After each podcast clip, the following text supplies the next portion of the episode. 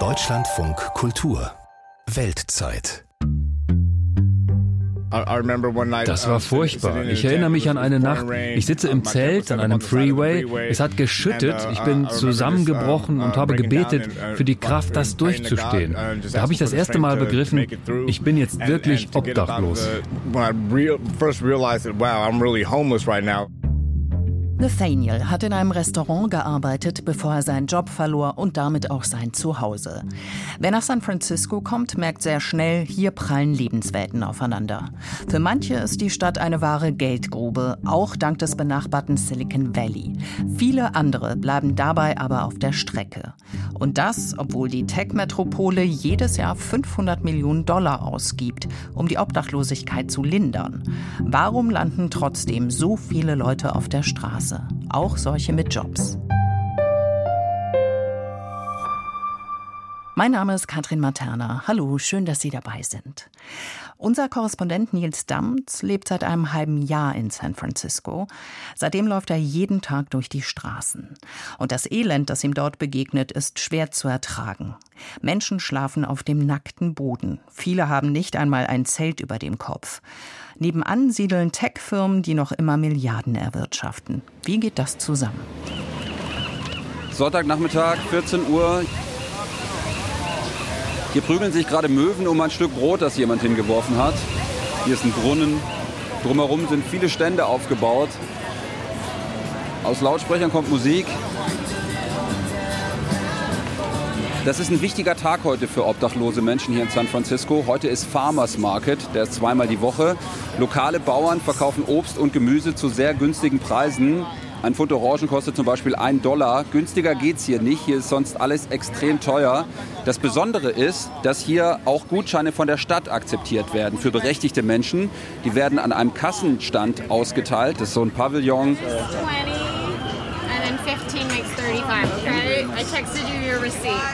Da stehen 15 bis 20 Menschen Schlange. Für viele ist das die einzige Möglichkeit, überhaupt mal an frisches Obst und Gemüse zu kommen. Sheldon ist zum Beispiel hergekommen. Das ist hier einfach erschwinglich. Und die Bauern sind alle von hier. Das ist alles sehr wichtig. Sheldon ist obdachlos, viele andere auch, die hier sind. Denn dass der Markt hier ist, ist auch kein Zufall. Das Civic Center ist ein Treffpunkt für Obdachlose. Für viele sozusagen das Wohnzimmer und auch die Toilette in einem. An manchen Ecken riecht es nach einer Mischung aus Urin, Marihuana und heute auch Orangen. Es gibt hier also Gemüse und Obst und ein paar Meter weiter wird ganz offen mit Drogen gehandelt. Da saß gerade einer, hat die Hand aufgemacht, ein anderer kam an und hat aus seinem Plastiktütchen eine Pille in seine Hand geschüttelt. Da wird sich auch gar nicht bemüht, das zu verstecken. Das ist hier Alltag in San Francisco. Und hier liegt auch einfach ein Mensch auf der Straße und schläft in San Francisco prallen hier wirklich zwei Welten besonders krass aufeinander. Auf der einen Seite die große Tech-Welt. Hier um die Ecke ist zum Beispiel die Twitter-Zentrale. Ein paar Gehminuten von hier, da sitzt Elon Musk, einer der reichsten Menschen der Welt. Ein paar Minuten weiter davon ist OpenAI. Hier werden künstliche Intelligenzen entwickelt, die gerade die Welt verändern. Und gleichzeitig sitzen hier eben Menschen, die sich freuen, wenn sie mal einen Pfund Orangen für einen Dollar kriegen und hier auf dem Boden schlafen ein paar hundert Meter in die andere Richtung ist das große weiße Rathaus von San Francisco, 93 Meter hoch, sogar höher als das Kapitol in Washington. Die Chefin des Rathauses ist Bürgermeisterin London Breed. Kalifornier werden es nicht zulassen, dass Menschen weiter so leiden und auf unseren Straßen sterben. Wir können es gemeinsam schaffen. Ich habe mir einfach mal angeschaut, was im letzten halben Jahr passiert ist, seitdem ich hier bin, was die Stadt gegen die Obdachlosigkeit getan hat, wie sich hier alles entwickelt hat. Und ich habe mich auch gefragt, wie ich mich im letzten halben Jahr verändert habe. In den ganzen USA sind offiziell knapp 600.000 Menschen ohne festen Wohnsitz. Der Staat mit den meisten wohnungs- und obdachlosen Menschen ist Kalifornien. In San Francisco leben offiziell über 7.500 Menschen auf der Straße und in Notunterkünften. Das ist aber eine sehr ungenaue Schätzung. Die Stadt selbst schreibt in einem Bericht, dass es noch viel mehr sind. Wörtlich heißt es, im Laufe eines ganzen Jahres können bis zu 20.000 Personen in San Francisco von Obdachlosigkeit betroffen sein.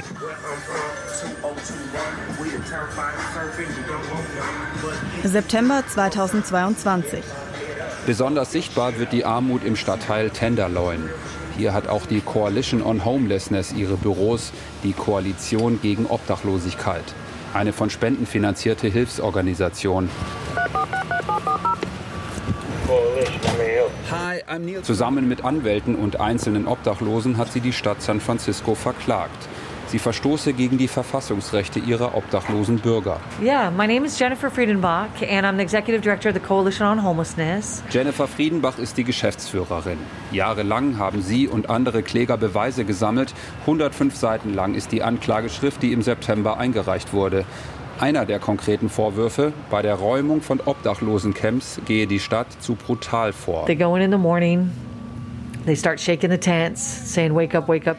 Sie kommen am Morgen und sagen, aufstehen, aufstehen, ihr müsst gehen. Dann müssen sie das Zelt verlassen. Es gibt dann aber vielleicht nur für circa ein Drittel Plätze in Notunterkünften.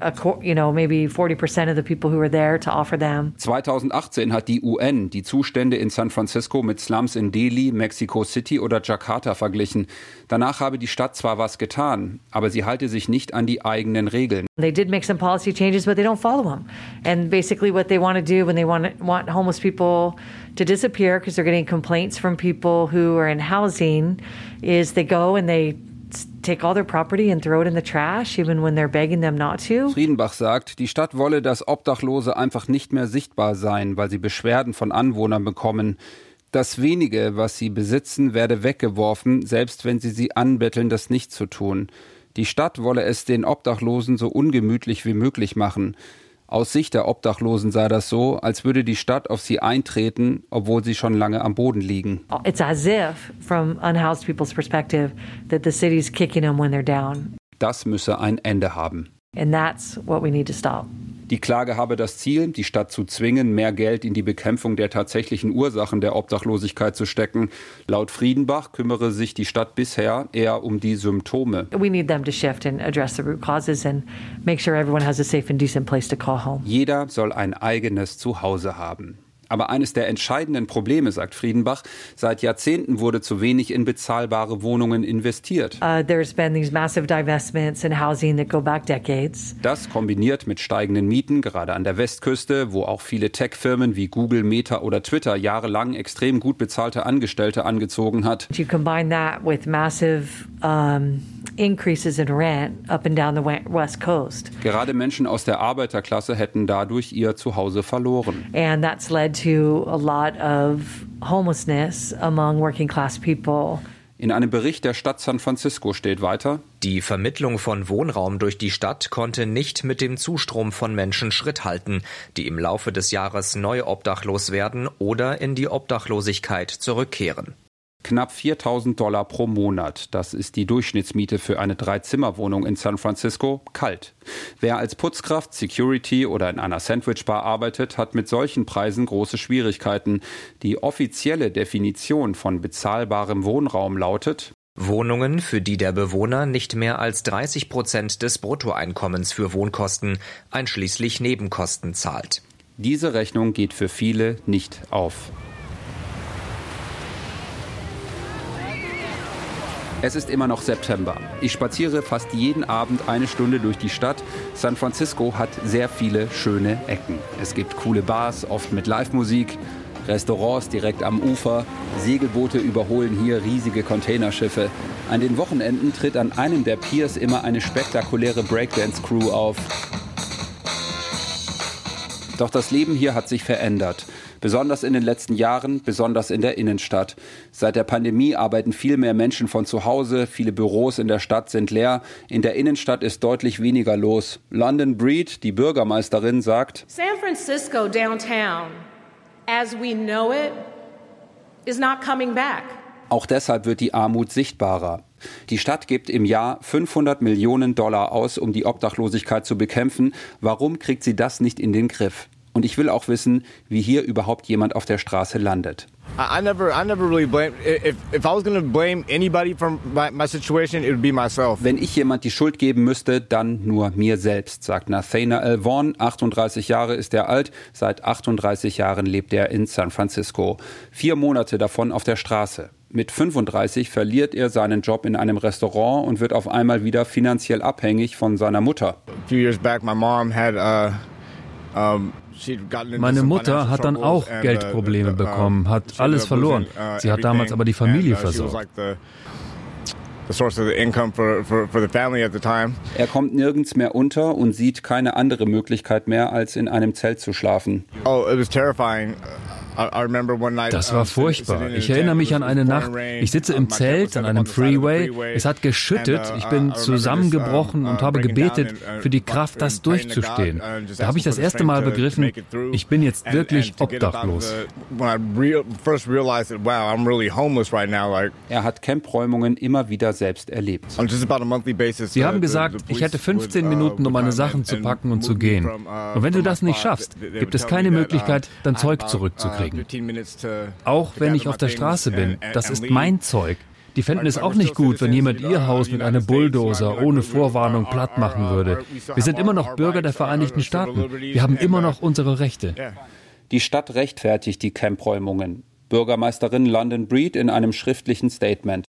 Die große Mehrheit der Menschen, auf die die Mitarbeiter der Stadt bei der Säuberung der Lager stoßen, verweigern Dienstleistungen oder sind bereits untergebracht und einige nutzen die Lager für Drogenhandel, Menschenhandel und andere illegale Aktivitäten.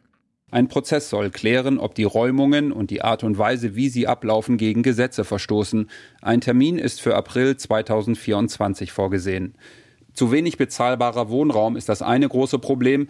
Das andere ist, was Menschen auf der Straße durchmachen müssen und wie sie damit umgehen. In San Francisco leben 815.000 Menschen. Allein im letzten Jahr sind 620 an einer Überdosis gestorben. Ein bis zwei Tote jeden Tag. Oktober. Stadtteil South of Markets. All right, let's, let's get on our, let's get on our way. Samstag früh, 10 Uhr, los geht's. Brad Rice ist das. Er ist 1,95 groß, trägt ein blaues Shirt. Healers Without Borders steht da drauf. Die Heilenden ohne Grenzen. Hey, we're Healers Without Borders. Seine Hilfsorganisation für Obdachlose. Brad und fünf Freiwillige verteilen heute in einem kleinen Obdachlosencamp im Stadtteil South of Markets. 17 kleinere Campingzelte stehen da nebeneinander unter einer Brücke, dazwischen Müllcontainer. Es gibt frische Socken, Hygienekits, Schuhe und Aufmerksamkeit. We know that the first part of recovery is really about a connection. Miteinander ins Gespräch zu kommen, eine Verbindung aufbauen, das sei der erste Schritt raus aus der Obdachlosigkeit. It's to engage. Man könne nicht übersehen, was gerade in San Francisco passiert. It's really hard to turn a blind eye to what's going on in San Francisco right now. Die Stadt sei ein Drogendrehkreuz geworden, vor allem die Preise seien sehr niedrig. This is a hub for narcotics and other drugs. It's very inexpensive. Bis vor 17 Jahren war er selbst Drogendealer, selbst abhängig. Laut ist es hier. Es fahren auch immer mal wieder supermoderne Hightech-Autos mit vielen Antennen vorbei. Das autonome Fahren wird hier getestet. Vanessa wäre schon froh, wenn sie ein Handy hätte. Like a, die haben die Helfer nicht. Vanessa, 26, freut sich aber auch über frische Socken. In einem roten Iglu-Zelt sitzt sie, trägt eine Sonnenbrille mit gelben Gläsern. Sonst sind fast nur Männer hier unter der Brücke. Ihr halbes Leben sei sie schon obdachlos. Like, um, like Die Mutter sei drogenabhängig gewesen. A, like a das Zelt teilt sie mit Sena, 28. Sie ist schon über fünf Jahre hier unter der Brücke. Die Droge Fentanyl habe die Lage verschlimmert. In den letzten zwei Jahren haben wir hier eine Menge guter Leute verloren verloren. Fentanyl scheint für viele ein einfacher Ausweg zu sein. Auf dem Bordstein gegenüber sitzt ein Mann, der sich gerade eine Glaspfeife anzündet. The open air drug dealing. Drogenkonsum in der Öffentlichkeit zerstört unsere Stadt. That is destroying our city. Deshalb werde die Stadt jetzt härter durchgreifen. Seit Juli ist eine neue Staatsanwältin im Amt, Brooke Jenkins. Sie liefert auf derselben Pressekonferenz schon erste Zahlen. 183 Wir haben 183 Verfahren wegen Drogenhandels laufen, was doppelt so viel wie mein Vorgänger im selben Zeitraum. Es gehe auch darum, Kinder zu schützen, auch die eigenen. Ich habe eine sechsjährige Tochter. Der musste ich erklären, erklären, wie sie Süßigkeiten von bunten Drogenpillen unterscheiden kann. Die Wörter Krise oder Konsequenzen fallen in dieser Pressekonferenz sehr häufig. Es gebe auch Hilfe von der Stadt, klar. Aber die eigentliche Message ist klare Kante gegen Drogenhandel und Drogenkonsum in der Stadt. Brad Rice und seine Helfer verteilen immer noch Socken und Schuhe. Und Sena hat auch keinen konkreten Plan, wie sie rauskommen soll aus ihrem Igloo-Zelt. Entweder wolle sie sterben. Oder irgendein Hollywood-Star rettet mich. Jemand wie Quentin Tarantino. Oder sonst ein mental stabiler Typ. Mentale Stabilität. Auch sie spielt eine entscheidende Rolle, wenn es darum geht, Menschen vor einem Leben auf der Straße zu bewahren oder sie von der Straße zurückzuholen. I'm Mark Fleming. I'm an assistant professor at University of California in Berkeley in the School of Public Health. Mark Fleming, Assistenzprofessor der Universität Berkeley. Er war beteiligt an einer Studie, für die knapp 600 obdachlose Menschen in San Francisco befragt wurden. Es wurde untersucht, wie gut die Hilfe der Stadt funktioniert, die Unterbringung in Notunterkünften zum Beispiel. Die Stadt hat die Zahl der Betten in den sogenannten Sheltern in den letzten Jahren ausgebaut. Es sind jetzt gut 3000. Aber you know, our system of homeless services doesn't work. Das System der Hilfsleistungen funktioniert nicht. Es gibt zu viele Hürden, sie anzunehmen. Und wer sie nutzt, hat oft negative Erfahrungen. In einer Notunterkunft zum Beispiel. Dann enden sie, wo sie angefangen haben. Manchmal sogar noch traumatisierter als vorher. Das System sei wie eine Drehtür. Menschen nutzen die Dienste und landen am Ende wieder auf der Straße. A large percentage of people had very negative experiences in the shelter system. Ein großer Anteil der Teilnehmenden hat schlechte Erfahrungen in Notunterkünften gemacht. Sie hatten das Gefühl, dass es ihnen da gesundheitlich und mental schlechter geht. Da gibt es kaum Privatsphäre. Und die Mehrheit hat sogar gesagt, sie würden eher in einem sicheren Zelt schlafen als in so einer Unterkunft. Im Bericht stehen auch konkrete Vorschläge, was sich bessern könnte in den Sheltern. Zum Beispiel sollte auch in kritischen Situationen die Polizei nicht mehr so oft hinzugezogen werden. Begegnungen mit der Polizei sei oft die Ursache für traumatische Erlebnisse. Das könne erreicht werden, wenn das Personal in den Unterkünften besser auf Konfliktsituationen vorbereitet werde. Auch der Zugang zu den Diensten müsse vereinfacht werden. November, San Francisco, Market Street. Twitter ist gerade das große Thema in den Medien. Elon Musk, einer der reichsten Menschen der Welt, hat die Plattform übernommen. Die Twitter-Zentrale ist an der Market Street. Wir wohnen auch relativ gegenüber von Twitter. Zwei Frauen, beide 19, aus Deutschland. Juliane Walter. Aus Königstein im Taunus. Elena Lopez-Hemsing und ich komme aus Düsseldorf. Für ein knappes Jahr studieren sie in San Francisco. Was sie beschäftigt, ist aber weniger, was im Twitter-Hauptquartier passiert, sondern davor keine Ahnung, auch letztens von der Bibliothek, das war jetzt vor anderthalb Wochen erst, bin ich abends zurückgelaufen und hat mir auch noch jemand eine Dose hinterhergeworfen und so. Und das sind einfach so. Und dann, das war halt auch wirklich gegenüber von Twitter HQ. Wir haben einfach viele Sachen erlebt. Also ich konnte nicht zum Supermarkt gehen, ohne dass mir irgendwer hinterhergelaufen ist oder ich angesprochen wurde. Was halt für mich auch ganz bezeichnend für die Gegend einfach ist, ist diese Geräuschekulisse. Also einfach, dass man sehr viele Schreie hört. Und der Geruch, ich weiß nicht. Wenn man halt auf der Straße irgendwie dann Fäkalien oder so sieht, man, also man kann sich, ich glaube, sicherer sein, dass es von, von Menschen ist als von Tieren. So als ob die Menschen in zwei verschiedenen Welten oder nicht nur zwei leben. Wenn um fünf halt irgendwie die Leute nach Hause gehen und wenn dann, wenn dann Schluss ist, dann, dann ist halt diese eine Welt ausgeknipst und dann sieht man auf einmal nur noch auf der Straße, was da los ist. Und ja, ist auch wirklich, wirklich belastend so, würde ich sagen. So was Juliane sagt. Was soll man machen, weil man sieht das jeden Tag. Spüre ich auch nach den ersten drei Monaten hier. Der Schock der ersten Wochen hat nachgelassen. Das Leid der Menschen ist hier zu meinem Alltag geworden. Es löst nicht mehr so viel aus wie am Anfang. Eigentlich auch schockierend. Dezember. Stadtteil Mission. Drei Monate nachdem Hilfsorganisationen und einzelne Obdachlose die Stadt verklagt haben, gibt es erste Konsequenzen.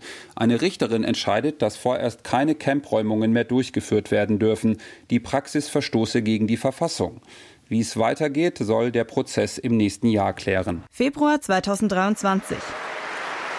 Bürgermeisterin London Breed hält die große Rede zur Lage der Stadt. We need homes that working people can actually afford. Wir brauchen bezahlbaren Wohnraum, sagt sie, und der sei auch schon größtenteils vorhanden.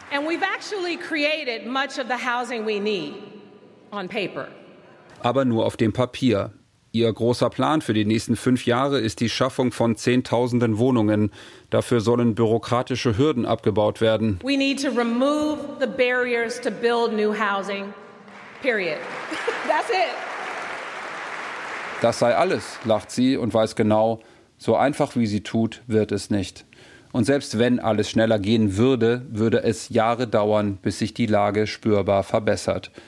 Und mein Fünfjahresplan eben nicht akzeptieren, nicht wegschauen, wenn es irgendwie geht, helfen oder Hilfe holen. Und zum Baseball gehen. Im März fängt die Saison wieder an. Am Stadion der San Francisco Giants habe ich letztes Jahr Jack kennengelernt. My name is Jack. Jack Jr. I'm Niels. Hi. Hello. Nice to meet you. Nice to meet you. Und er hat mir einen Ort gezeigt, von dem man ganz legal, kostenlos Live Baseball im Stadion anschauen kann. Bei jedem Heimspiel ist er mit dabei, sagt er. Oh yeah, I'm here almost every game. Almost every game. Hopefully we gotta, we gotta win.